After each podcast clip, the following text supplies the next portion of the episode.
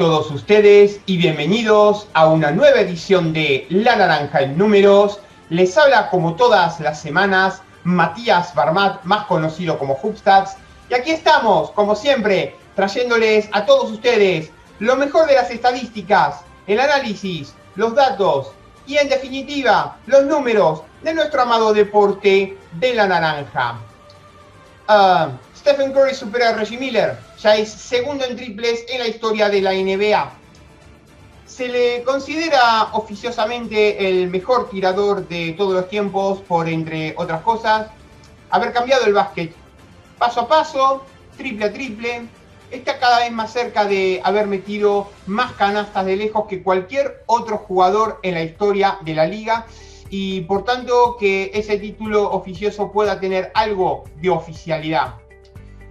Em, la madrugada del domingo, eh, Stephen Curry eh, pasó a Reggie Miller en la lista de jugadores con más triples anotados en toda la historia de la NBA.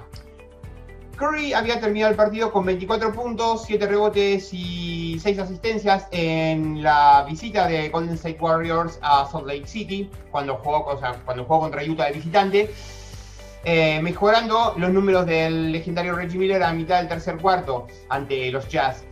Los Warriors terminaron perdiendo ese partido por 127 a 108. Y para ser más conscientes de lo que está haciendo Curry a lo largo de su carrera, un dato.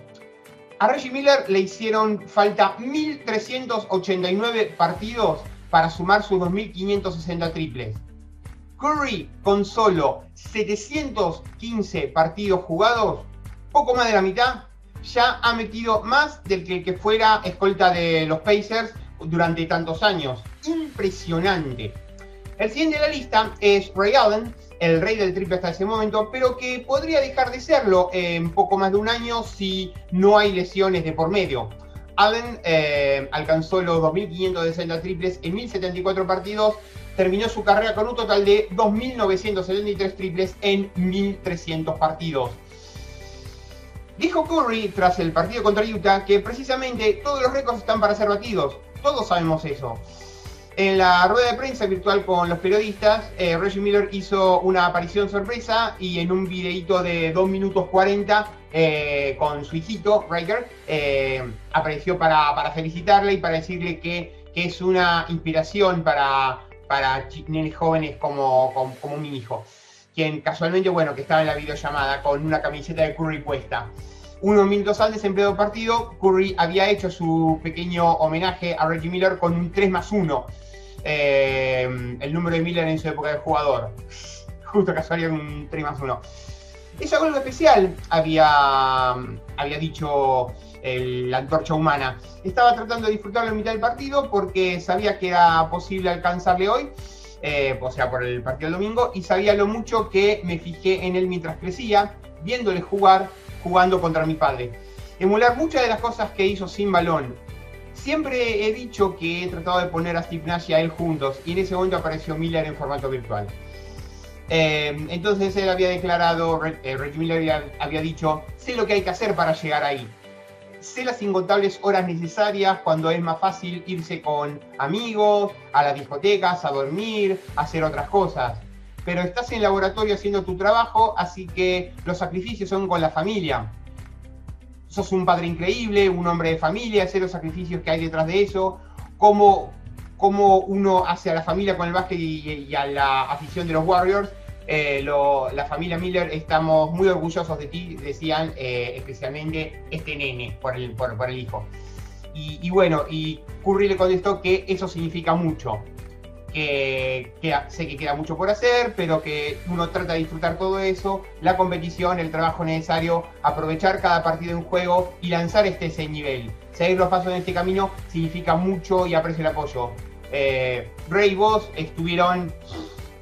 Si estoy persiguiendo algún récord, tenerlos a ustedes dos me, han llamado y animado como ustedes lo hicieron. Todo eso significa mucho, así que eh, yo también voy a pasarles eh, el relevo a otros los quiero y gracias por el apoyo, significa mucho.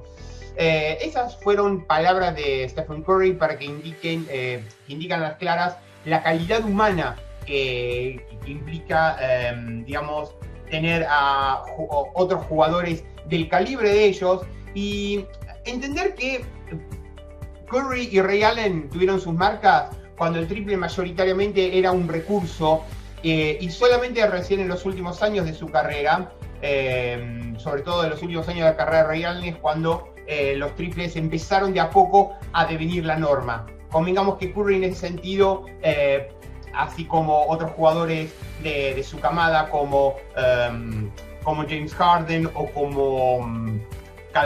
bueno, como, como Cal Corber o como incluso en los últimos años de, Paul Pierce, o mismo, por sin ir más lejos, um, Donovan Mitchell o Buddy Hill. Bueno, todos esos jugadores empezaron de a poco a hacer em, del triple directamente un culto. Es decir, hoy, lo que hoy en día es la norma. Los jugadores con más triples en la historia de la NBA, entonces, a 24 de enero de 2021, es decir, al domingo, primero Ray Allen 2973, segundo Stephen Curry 2562, Tercero, Reggie Miller, 2560. Cuarto, Cal Corber, 2450. Quinto, James Harden, 2358. Sexto, Vince Carter, 2290. Séptimo, Jason Terry, 2282. Octavo, Jamal Crawford, 2221. Noveno, Paul Pierce, 2143. Y décimo, Jason Kidd, 1988. Curry ha sido el jugador que más rápido llegó a las cifras de 1000 triples y 2000 triples, además de tener el impresionante de récord de más triples anotados en una temporada con 402 en la temporada 2015-2016, el año del 73-9 y el año en que fue elegido MVP de manera unánime por primera vez en la historia de la NBA. Suyo también es el récord de más partidos consecutivos metiendo al menos un triple con 157 y solo Clay Thompson, su compañero de equipo en los Warriors, que hace ya un año y medio lesionado, ha metido más triples que él en un partido. La mejor marca de Curry es 13, la de Clay 14. Realmente impresionante. Eh, Clay Thompson a todo esto, eh, además está decir que eh, Curry Clay son los dos jugadores que tienen el mejor promedio de triples de carrera en la historia de toda la NBA. Curry con 3,6 y Clay Thompson con 2,9. Eh, Curry, Clay Thompson y Harden realmente hicieron del triple eh, la norma. En fin, que llegamos al primer cuarto del programa. No se vayan, no se vayan, no se vayan, que ya volvemos con más. La naranja en números.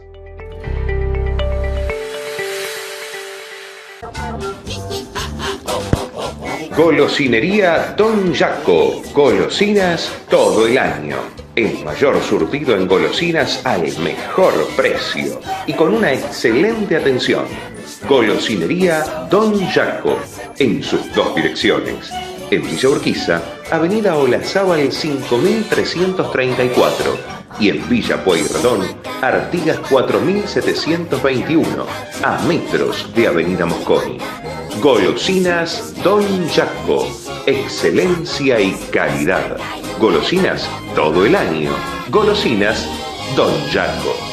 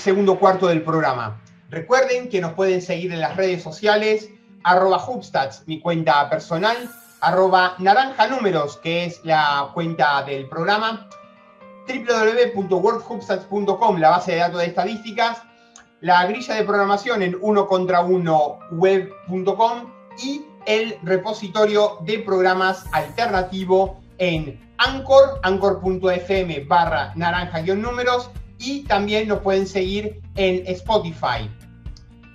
La revolución del triple. Eh, tal vez sea eh, alguna cosa propia para hacer publicidad, tal vez sea alguna cosa para mostrarles a todo el mundo eh, que el básquet puede llegar a ser un espectáculo más de lo que ya es. Esto es lo que nosotros quizás eh, pensemos de la línea de triple cuando la NBA la adoptó en su momento en la temporada 79-80. Eh, la ABA, la American Basketball Association, esa liga que fue rival de la NBA durante nueve temporadas, desde las 67-68 hasta las 75-76 inclusive, y que ha aportado eh, tras su fusión o tras su caída em, cuatro de sus equipos, más concretamente eh, New York Nets, lo que hoy en día sería New Jersey Nets, Indiana Pacers, em, Denver Nuggets y eh, San Antonio Spurs. Cuando la ABA existía, tenía como novedad de que tenía la línea de triple eh, durante sus nueve años, la ABA eh, tuvo, digamos, como novedad que se jugaba con línea de tres puntos, mientras la NBA no, no, lo tenía entonces. Eh, ese experimento, dentro de todo, funcionó, pero no sería sino hasta la temporada 79-80 en la cual la NBA adoptaría la línea de triple como propia. Eh, retrocediendo en el tiempo, en el año 79, el coach de Washington Bullets, eh, Dick Mota, comentaba, la línea de tres hará eh, definitivamente las cosas interesantes. Él decía como interesante en el sentido de que en un partido que podría haber terminado eh, o se podría, digamos, haber ido a la prórroga, eh, digamos, podría definirse con un tiro de tres, o mismo estando tres abajo, podía enviarse a la prórroga eh, a la desesperada. Ni el coach Mota, ni cualquiera, ni cualquier otro técnico que lo siguió entonces, se hubiese imaginado cómo se juega la NBA hoy en día. Cinco años después de que se implementó el triple, los equipos en la NBA solamente promediaron 2,4 intentos de triple por partido. La temporada 2017-2018 solamente James Harden promedió 10 y los equipos promediaron 29. Cada temporada los equipos de la NBA están tomando cada vez más triples y no hay signos de que esa tendencia eh, vaya a menos. De hecho, va a seguir en aumento. Al punto, quién sabe si dejan de haber tiros de dos, porque ya mid shot ya no hay. Quién sabe si deja de haber tiros de dos. En este gráfico vamos a mostrar eh, cómo eh, fue la evolución de los tiros de tres intentados por partido por temporada. Eh, recién en la temporada 87-88 se cruza la barrera de los cinco triples intentados por partido por equipo. Y no sería eh, en la sino hasta la temporada 93-94, la primera de las dos que ganaría Houston, en la cual se cruzaría la barrera de los 10 triples intentados por partido. Em, nos tendríamos que remontar recién a la temporada 2003-2004 eh, para eh, ver cómo un equipo podía llegar a promediar 15 triples intentados por partido. Y en la 2013-2014, 20 triples intentados por partido y en la 2015-2016 25 triples intentados por partido. Y contando. De hecho, sin ir más lejos, en la temporada 79-80, quien más triples convirtió fue San Diego Clippers, Los Angeles Clippers. Y, eh, y tuvo ni más ni menos que la mayor cantidad de triples intentados con 543. La media de la liga fue 64 eh, convertidos de 227 intentados. 0,8 convertidos de 2 intentados. De 0,8 convertidos de 2,8 intentados. 28%. Cinco años después, en la temporada 84-85,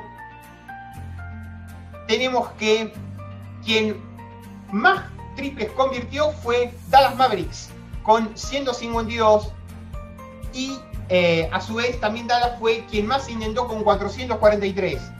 Eh, la media de la liga fue 73 convertidos de 257 intentados, 0,9 de 3,1 también para 28%. Nos tenemos que ir entonces a la temporada 89-90 cuando la mayor cantidad de triples convertidos ya era Cleveland Cavaliers con 346 y la mayor cantidad de triples intentados también Cleveland con 851 para una media de la liga de 179 convertidos sobre 541 intentados 2,2 sobre 6,6 33% en la temporada 93-94 la temporada inmediatamente posterior al primer eh, three tenemos que em, Houston Rockets fue el que más eh, convirtió con 429, 5 triples eh, por partido. Y ya hay 5, ya parece entonces ya hay 5 equipos con más de 1000 triples intentados. Houston con 1285, Orlando 1137, Phoenix 1042, Detroit 1041 y Milwaukee 1019. La media de la liga fue 270 de 811 para, eh, digamos, 3,3 de 9,9 para 33%. Vamos a la temporada 97-98, la del sexto título de Chicago, que tenemos aquí um, Seattle Supersonics 621 triples convertidos, pero quien más intentó fue Houston con 1670. Seattle tuvo 621 de 1569 y Houston 573 de 1670. La media de la liga ahí aumenta considerablemente al punto de que 13 equipos ya tienen 1000 triples intentados y la media de la liga es ya superior a 1000 triples intentados. 360 de 1042 para 34,6%.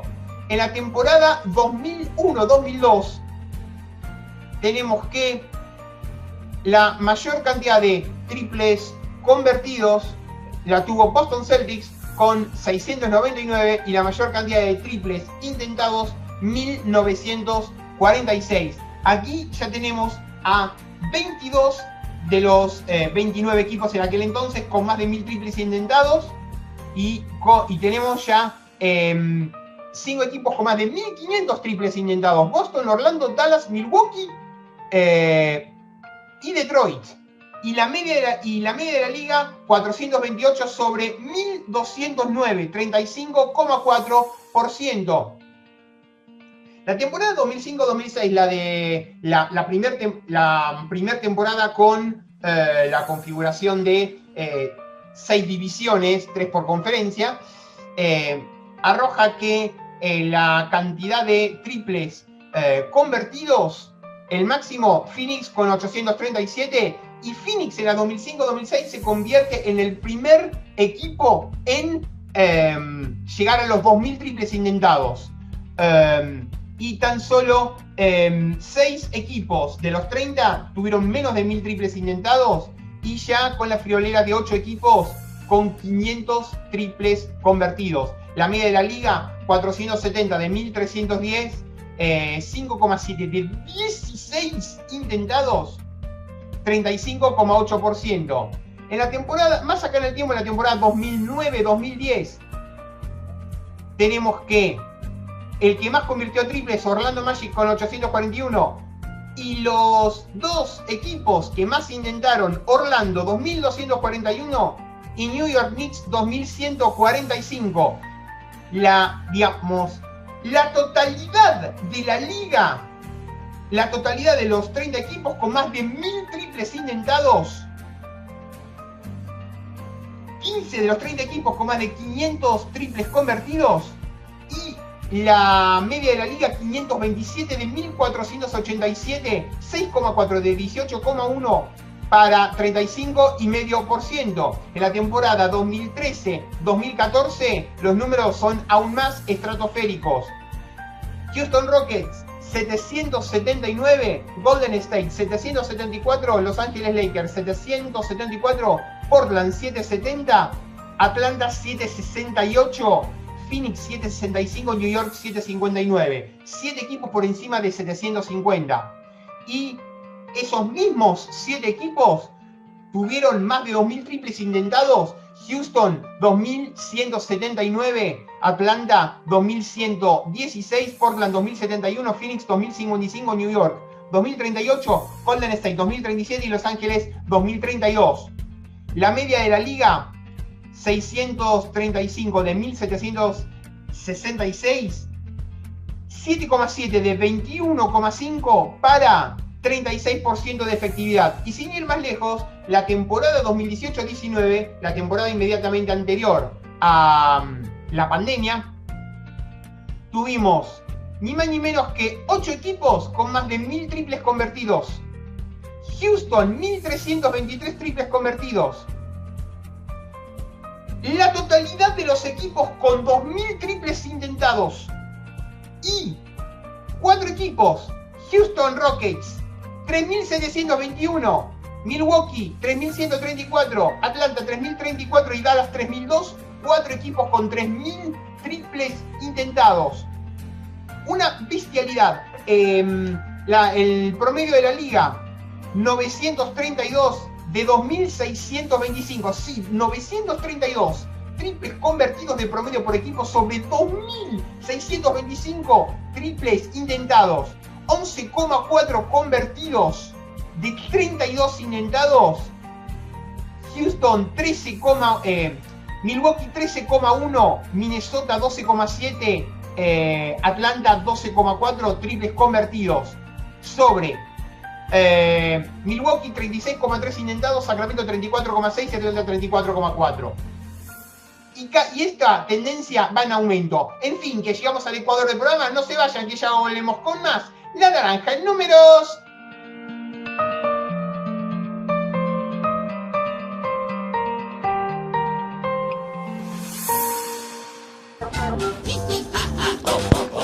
Golosinería Don Jaco. Golosinas todo el año.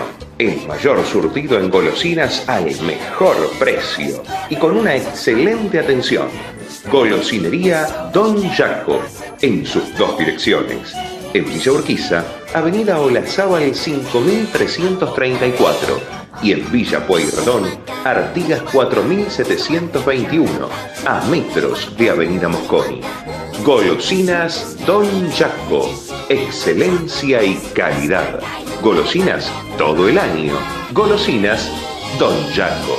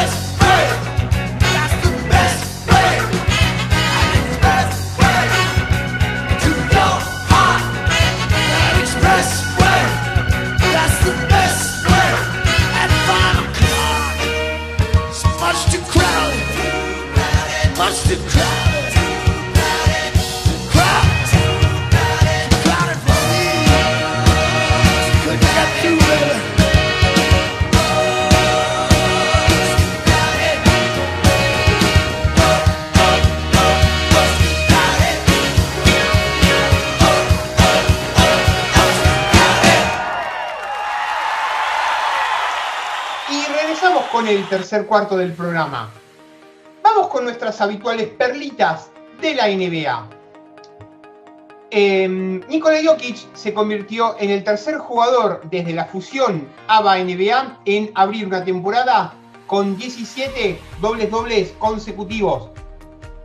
Los otros jugadores en hacerlo en ese tiempo fueron Bill Walton en la temporada 76-77 y eh, Giannis Antetokounmpo en la, temporada pasada, la 2019-2020. Eh, Doncic ahora tiene 5 juegos en su carrera en los cuales registró al menos 30 puntos, 15 asistencias y 10 rebotes. Los únicos jugadores en la historia del NBA con más cantidad de esos partidos son Oscar Robertson y Magic Johnson. Eh, recordemos que Doncic tiene 21 años, ahora va a cumplir 22 el 28 de febrero y está en su tercer temporada. Eh, de hecho, Luka Doncic eh, es el que más triple doble de 30 puntos en la historia de la NBA tiene antes de haber cumplido 22. Luka Doncic tiene 16 y todos los restantes jugadores combinados de la historia de la NBA antes de cumplir 22, 16. Sí, Luka Doncic 16 y todos los restantes jugadores combinados 16. Eh, LeBron James, el partido que estuvo on fire el lunes, el de 46 puntos, 8 rebotes y 6 asistencias, es el tercer jugador más veterano en la historia de la NBA en registrar al menos un partido de 45 puntos, 5 rebotes y 5 asistencias en un único juego. Um, un 25 de enero de 1989, Michael Jordan para Chicago anotaba 33 puntos en una derrota contra los Sixers, eh, terminando el partido exactamente con 10.000 puntos. Jordan es el segundo jugador más rápido en la historia de la NBA en alcanzar esa marca, 303 juegos, detrás solo de Will Chamberlain con 236. Um, un 25 de enero del 73, eh, Karim Abdul-Jabbar en aquel entonces para Milwaukee Bucks, eh, tuvo 48 puntos en una derrota contra los Rockets, estableciendo un récord de único juego en la NBA por mayor cantidad de puntos anotados en un juego sin haber intentado un solo tiro libre. La marca Abdul-Jabbar luego fue empatada por Hakim Olajuwon el eh, 30 de enero del 97, pero nunca ha sido eh, sobrepasada desde entonces. Eh, Will Chamberlain, un 25 de enero del 60, estableció un récord de rookie en la NBA anotando 58 puntos en victoria, siendo 27, 117 contra los Pistons. Chamberlain empataría eh, su marca menos de un mes después. Ningún otro rookie en la historia de la NBA lo ha eh, empatado o sobrepasado. Eh, Jalen Brown, el partido que anotó 33 puntos, 13 de 20 de triples y 13 de 20 tiros de campo y 3 de 4 en triples el pasado lunes. Es el segundo jugador en la era de reloj de tiro de la NBA, es decir, desde la temporada 54-55, en registrar un juego de 30 puntos jugando menos de 20 minutos totales. El primero fue Kevin Durant el 18 de diciembre de 2014, 30 puntos en 18-44. Kawhi eh, está promediando 25, Kawhi Leonard está promediando 25,9 puntos por partido y 5,7 asistencias por, por, partido, el máximo de su carrera, con em, promedio de tiro de 50,5, 41,9 y 90, 50, 40, 90 esta temporada. Gordon Hayward está teniendo una temporada impresionante. De hecho, el pasado lunes tuvo 39 puntos, 9 rebotes, 15 a 25 de tiro de campo y 5 de 8 en triples. Gordon Hayward, que recientemente pasó la barrera de los 10.000 puntos, está promediando un eh, récord de carrera de 24,1 puntos por partido, eh, tirando 51,2 de campo, 42,5 de triples y 86,8 de tiro libre esta temporada. Em, los últimos 7 partidos de Damian Lillard. 6 de 6, 4 de 4, 12 de 12, 6 de 6, 12 de 12, 12 de 11 y 11 de 11. 63 de 63 de la línea de tiros libres. La mayor cantidad de tiros libres convertidos sin fallo en un espacio de 7 partidos en la historia de la NBA. La anterior marca de 60 la tenía Dirk Nowitzki en el año 2010. También Lillard es el único jugador en la historia de la NBA en anotar 35 o más puntos anotando 10 o más tiros libres sin fallo en tres juegos seguidos. Nadie lo había hecho dos veces. Eh, perdón, él, lo había, él, lo, había hecho dos veces, eh, eh, Lillard, entre el 9 y el 14 de febrero de 2018. O sea, Lillard, 35 o más puntos, metiendo 10 o más tiros libres en cada uno de tres partidos consecutivos. Impresionante. Eh, la racha de Domantas Sabonis de 16 doble dobles consecutivos se acaba de eh, cortar por lesión. Em, pero bueno, él se une a Bill Walton en la temporada 76-77. Moses Malone, 81-82. Giannis Antetokounmpo, 2019-2020. Eh, y bueno, quien, acabó, quien acabó de pasar esa racha esta temporada, que ya tiene 17 doble dobles, Nikola Jokic. Em, un 24 em, de enero del 89, Magic Johnson anotaba 26 puntos, capturaba 11 rebotes, daba 11 asistencias y robaba 5 balones en derrota contra New York Knicks, sobrepasando los 5.000 rebotes de su carrera en el proceso. Em, Johnson, en, en, aquel entonces, Magic Johnson, era el sexto jugador de la historia de la NBA en registrar totales de carreras de 5.000 puntos y 5.000 asistencias. Em, un 24 de enero de 2014, Carmelo Anthony para New York Knicks anotaba un récord de carrera y un récord de equipo de 62 puntos en victoria, siendo 25-96 contra los Bobcats. Anthony tiraría 23 de 35 de campo, incluyendo 6 de 11 de triple y 10 de 10 de tiro libre. Eh, también tuvo 13 rebotes en ese partido. Un 24 de enero del 64, Will Chamberlain anotaba 41 puntos en derrota contra los Lakers, sobrepasando la barrera de los 15.000. Chamberlain necesitó 358 juegos para alcanzar esa marca, siendo dos menos que su eh, eh, inmediato perseguidor, que Michael Jordan. Em, digamos, em, Utah Jazz ha estado on fire desde triple en los últimos ocho juegos. 25 de 53, 47,2%, 11 de 35, 31,4%, 24 de 45, 53,3%, 20 de 44, 45,5%, 15 de 37, 40,5%, 21 de 47, 44,7%, 17 de 39, 43,6% y 20 de 50, 40%.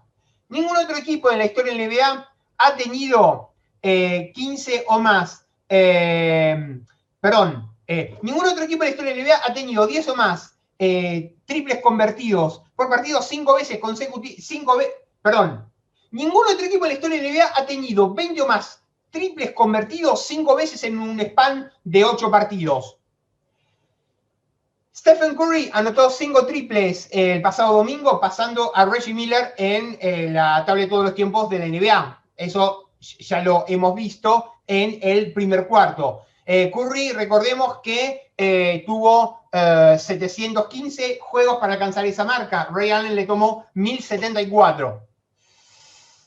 Em, Bama de Bayo. Récord de carrera 41 puntos, 5 rebotes y 9 asistencias. Eh, con 23 años y medio, es el segundo jugador más joven en la historia en Miami Heat en registrar un juego de 40 puntos, detrás solamente de Dwayne Wade, 23 años y 3 eh, meses. Eh, LeBron James registró el domingo 15 puntos, 5 rebotes y 5 asistencias en cada uno de sus primeros 17 juegos esta temporada, empatando la mayor racha de apertura de temporada en la historia de la NBA. 22 LeBron mismo, 2011-2012, 17, eh, bueno, esta racha eh, de 17 le empató con Oscar Robertson en la 61-62 y Oscar Robertson también tenía una racha de 16 en la 62-63. Bueno, que, eh, Joel Embiid, el domingo, el partido de 33 puntos, 14 rebotes, 10 de 20 de tiro de campo y 12 de 17 de tiro libre. Embiid es el primer jugador en la historia de los Sixers en registrar 10 tiros de campo, 10 tiros libres y 10 rebotes en tres juegos consecutivos.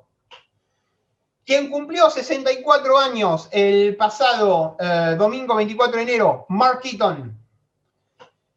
875 partidos jugados en 11 temporadas, todas en Utah. 5.216 puntos, 6,0 por partido. 6.939 rebotes, 7,9 rebotes por partido. 3.064 tapones, 3,5 tapones por partido. 45,8% de tiro de campo, 64,9% de tiro libre, una vez campeón, eh, perdón, una vez All-Star, el 89, y dos veces jugador defensivo del año. Eh, Eaton eh, tiene el récord de temporada de la NBA con 456 tapones totales y también tiene el máximo promedio de tapones con 5,6 y tiene también el récord de mayor cantidad de promedio de tapones en carrera con 3,5, incluso superior a Manute Bol que tuvo 3,3. Em, un, 23 de enero de 2018, LeBron James anotaba 28 puntos en derrota contra San Antonio Spurs, sobrepasando la barra de 30.000. LeBron es uno de los únicos 7 jugadores en la historia de la liga en alcanzar esa marca y es el más joven en hacerlo con 33 años y 24 días. Um, el, un 23 de enero de 75, Rick Barry tenía eh, tuvo 55 puntos, 5 rebotes, 5 asistencias y 7 robos. Desde que la NBA comenzó a registrar los robos en la 73-74, Barry es el único jugador en registrar al menos 55 puntos, 5 rebotes, 5 asistencias y 5 robos en un único juego. Ese fue su segundo de esos juegos. Um, también, bueno, eh, recordemos que el 23 de enero de 2015 también fue el partido de 52 puntos de Clay Thompson con 37 eh, en el tercer cuarto en la victoria 126-101 contra los Kings.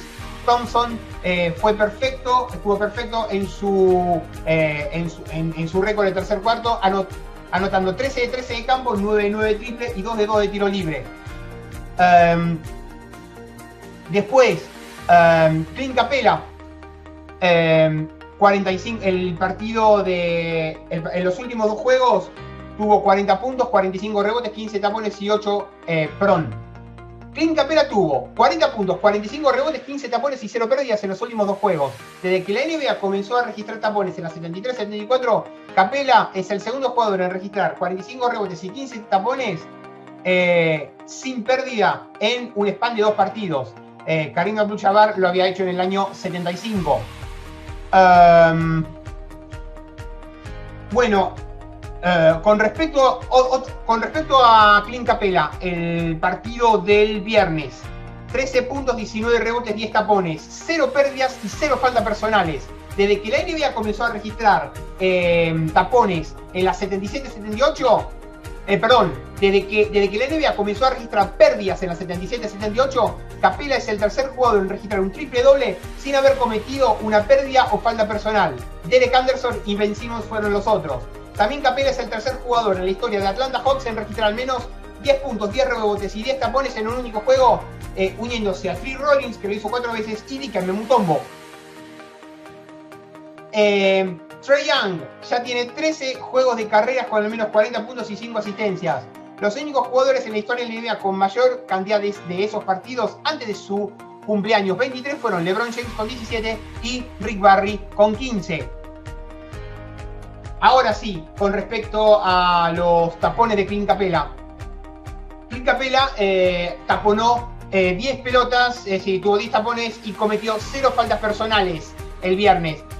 Desde que la NBA comenzó a registrar tapones en la 73-74, Capela es el cuarto jugador en registrar un juego de 10 tapones sin cometer una sola falta personal. Los otros fueron Keon Clark, Calvin Booth y Josh Smith. Eh, un, eh, un 23 de enero de 2010, Tim Duncan para San Antonio anotaba 25 puntos en derrota contra los Rockets, sobrepasando la, la barrera de los 20.000. Duncan sería eh, uno de los únicos cinco jugadores en tener 25.000 puntos y 15.000 rebotes en su carrera. También un 23 de enero del 94, Dennis Rodman establecía un récord de equipo con 32 rebotes en una victoria, 103-83 contra los Mavericks. Rodman posee eh, los cuatro mayores totales eh, de rebotes en la historia de, de San Antonio. 32, 30 y 29 y 28. 32, 30, 29 y 28. Los cuatro mayores registros de rebotes en, partido único en la historia de San Antonio Spurs. Eh, después, eh, un 23 de enero de 2006, Kobe Bryant, que por cierto hoy se cumple un año de su fallecimiento, que más descanse. Un 23 de enero de 2006 anotaba 81 puntos en la victoria 122-104 contra los Raptors la segunda mayor performance en la historia de la NBA. 28 de 46 tiros de campo, 7 de 13 triple y 18 de 20 de tiros libres. Eh, solo Brian eh, anotó más que todos los Raptors, 55-41, en la segunda mitad. Em, LeBron James el viernes cumplió 637 juegos, quien fue el máximo anotador de todo el partido. Tercero en la historia de NBA detrás de Michael Jordan, 670 y Karl Malone, 675. Stephen Curry ya tiene 230 partidos con al menos 5 triples convertidos, 72 más que cualquier otro jugador en la historia de la NBA combinado. Ray Allen y Reggie Miller, los dos que le siguen en la, digamos, em, combinados tienen 201 de esos juegos. Donovan Mitchell ya pasó la barrera de los 600 triples. Alcanzó esa marca en 240 juegos el jugador más rápido de la historia de la NBA en alcanzarlo. 240 Mitchell, 244 Buddy Hill, 247 Damian Lillard, 248 Clay Thompson y 249 Stephen Curry. Un 23 de enero de 2005, una para nosotros. Manu Ginobili anotaba 48 puntos en la eh, victoria 128-123 contra San Antonio. Ginobili eh, también contribuyó con 6 asistencias y 5 robos, con 16 de 22 de campo, 5 de 7 triple y 11 de 12 en tiro libre y hasta la fecha sigue siendo el jugador latinoamericano que más anotó en un partido con 48. Eh, bueno, quien cumplió años, quienes, cumplieron años el sábado 21 de enero. 58 cumplió Ted el alemán, 1136 partidos, 15.761 puntos, 13,9 eh, por partido, 7.033 rebotes, 6,2 rebotes por partido, 3.833 asistencias, 3,4 asistencias por partido, 49,1% de tiro de campo, 38,4 de triple, 80,3 de tiro libres, 3 veces All-Star, no 23, no 25 y no 27, y 2 veces mejor sexto hombre. Detlef Schrem registró 106 doble dobles viniendo desde la banca, la mayor cantidad de doble dobles viniendo de la banca desde que la NBA empezó a registrar quinteto titular en la 70-71 y quien cumplió 58 eh, años también, de hecho son del mismo día, 21 de enero de 63, Hakim Olajuwon, eh, nigeriano naturalizado americano, eh, internacional por Estados Unidos, oro olímpico en Atlanta del 96, leyenda de Houston Rockets, entre otros, 1238 partidos jugados, 26.946 puntos, 21,8 por partido, 13.748 rebotes, 11,1 rebotes por partido, 3.058 asistencias, 2,5 asistencia por partido, 2.162 robos, 1,7 robos por partido, máximo taponador en la historia de la NBA, 3.830 tapones, 3,1 rebotes por 3,1 tapones por partido, 51,2 de, tiro de campo, 71,2 de tiro libre, 12 veces All-Star, del 85 al 90 y del 92 al 97. Eh, MVP del 94, dos veces MVP de las finales, dos veces mejor jugador defensivo del año y dos veces campeón de la NBA con Houston 94 y 95. Olajuwon es el único jugador en la historia de la NBA en registrar al menos 2.000 robos y 2.000 tapones. En fin, que llegamos al fin del tercer cuarto del programa. No se vayan que ya volvemos con más. La naranja en números. Golosinería Don Jaco. Golosinas todo el año. El mayor surtido en golosinas al mejor precio y con una excelente atención. Golosinería Don Jaco. En sus dos direcciones. En Villa Urquiza, Avenida Olazábal 5334 y en Villa Pueyrredón, Artigas 4721, a metros de Avenida Mosconi. Golosinas Don Jaco, excelencia y calidad. Golosinas todo el año. Golosinas Don Jaco.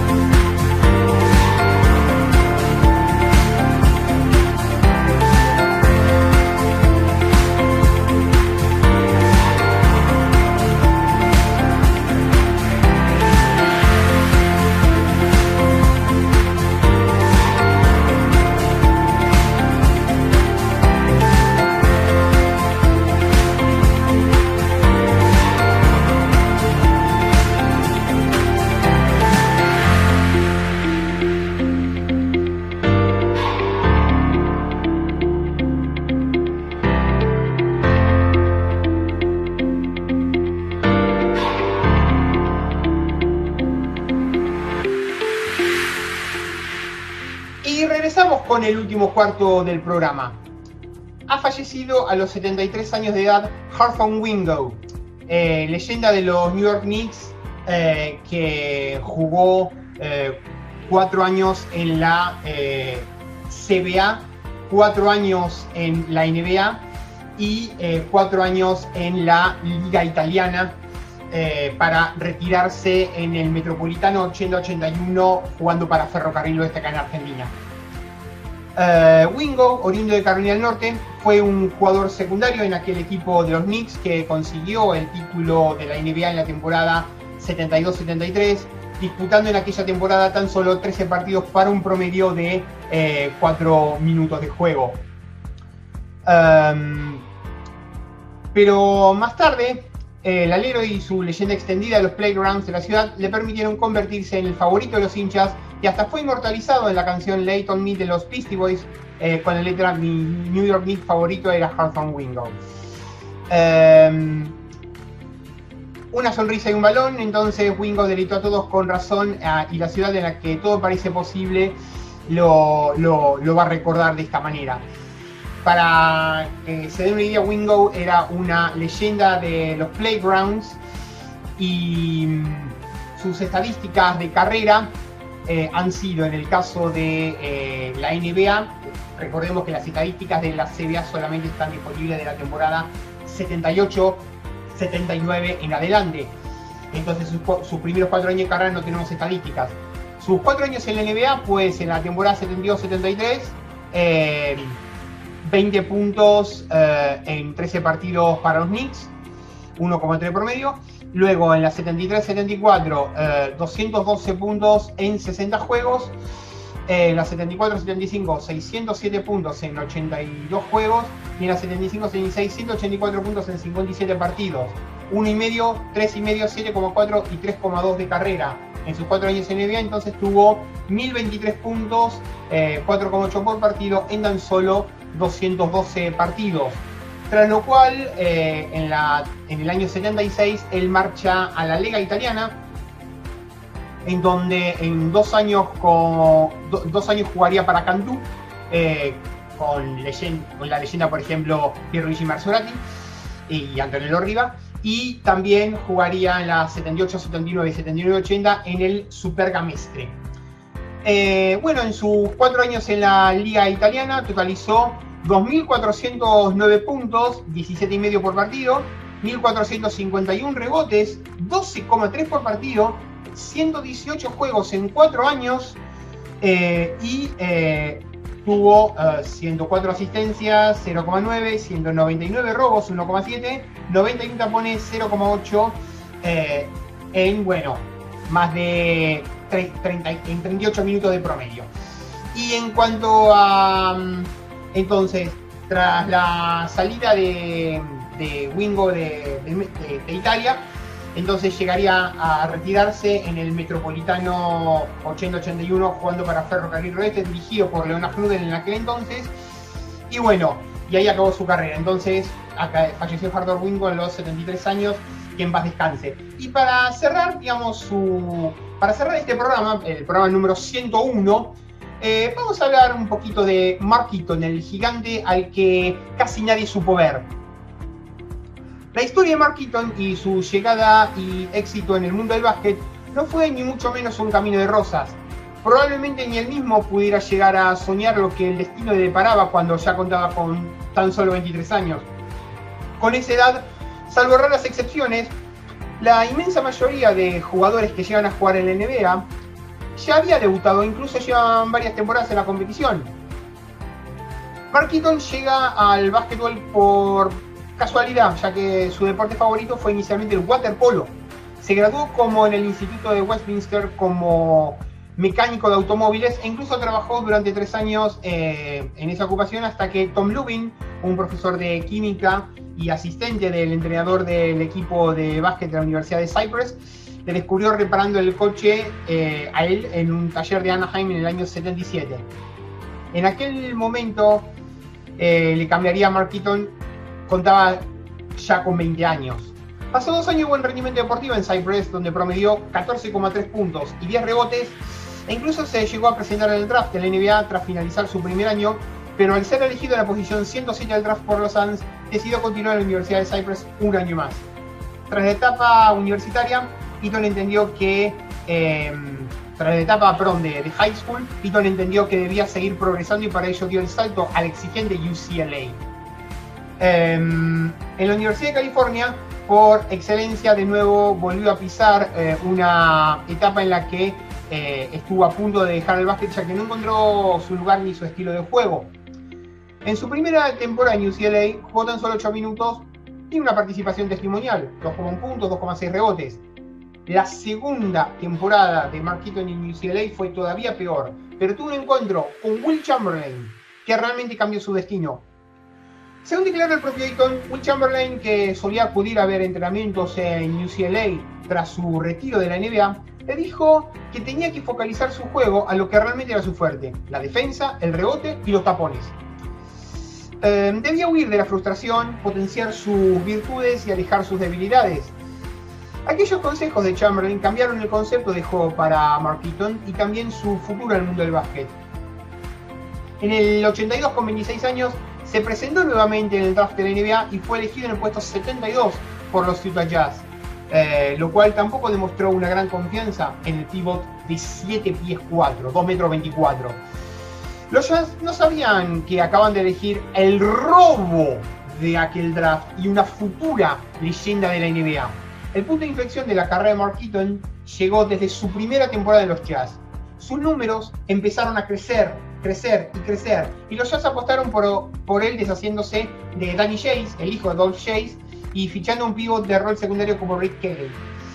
La mm, decisión de los Jazz fue nuevamente un acierto y la progresión de Mark Eaton continuó en aumento, llegando en la temporada 84-85 a establecer la mítica marca de 456 tapones en una sola temporada en la NBA. 5,6 tapones por partido, cifra a la que solo se pudo acercar Manute Bol, uno de los jugadores más altos de la historia de la NBA, junto con Taco Fall. En la temporada 88-89 logró otro de los hitos de su carrera, llegando a ser nombrado All-Star y por tanto disputando el All-Star Game. Además consiguió ser cuatro veces máximo taponador de la liga y dos veces mejor jugador defensivo del año. Y con 36 años y tras 11 temporadas en la NBA, Mark se retira de la competición, dejando para la historia el mayor promedio taponador de todos los tiempos, con 3,5 tapones por partido, incluso superior a Manu Gol, que tenía 3,3. Con este espectacular balance concluyó la carrera de un gigante de 2.24 que con 20 años ni aspiraba a ser jugador de básquet y por suerte Tom Lewis y Will Chamberlain sí supieron ver. En fin, que llegamos al final del programa. Eh, nos pueden seguir en las redes sociales, arroba mi cuenta personal, arroba naranja números, que es la eh, cuenta del programa, www.worldhubstack.com, la base de datos de estadísticas, la grilla de programación en uno contra uno web.com y el repositorio de programas alternativo en anchor.fm barra naranja números y la, también nos pueden seguir en Spotify, en Anchor y en Spotify. Será entonces hasta la semana que viene con más La Naranja en Números.